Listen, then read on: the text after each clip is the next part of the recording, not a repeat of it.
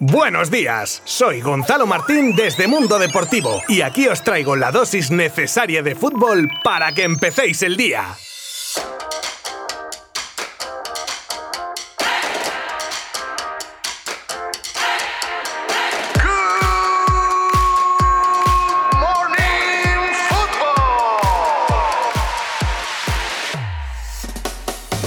El Barça y Wijnaldum ya negocian, su agente cazado en el Camp Nou. El periodista Fabrizio Romano, experto en mercado, ha asegurado que Wijnaldum negocia con el Barça un acuerdo por tres temporadas. Su llegada, tal y como informó Mundo Deportivo, no está vinculada a la continuidad o no de Kuman, igual que la de Depay, porque son dos jugadores que llegarían a coste cero. Mientras en Holanda, diversos medios como The Telegraph asegura que sus representantes han viajado a Barcelona para cerrar su fichaje por tres años antes de la Eurocopa. Como decíamos, independientemente de la continuidad de Kuman en el Barça, tras el fracaso de Pjanic buscan un perfil como Winaldum, un centrocampista potente con trabajo defensivo y llegada al área rival.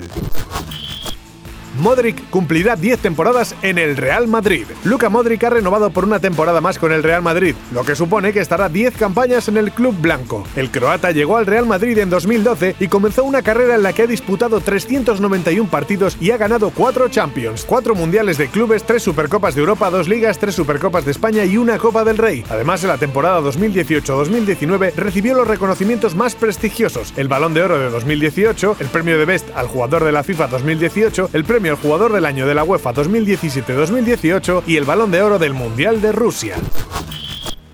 El Kun Agüero molesto con Guardiola. Las lágrimas de Guardiola después del último partido de liga fueron sinceras porque Agüero es un jugador muy querido, pero él se veía con fuerza para ser renovado y no encajó bien la frialdad de Pep hacia él en los últimos meses. El acercamiento de los últimos días serviría para que el final sea lo más cordial posible, pero quedaría una herida en la relación. Aunque el argentino ha sabido mantener las formas para no ensuciar el ambiente del Manchester City antes de la final de la Champions, está molesto por cómo el club inglés y Pep Guardiola han gestionado sus últimas semanas. Según Martin Tyler, histórico comentarista inglés, está triste por tener que irse. Pienso que quería quedarse, pero las palabras que él me transmitió fueron, esto es un negocio y ellos quieren traer a otro delantero. Pues si esto es así, no era oro todo lo que relucía.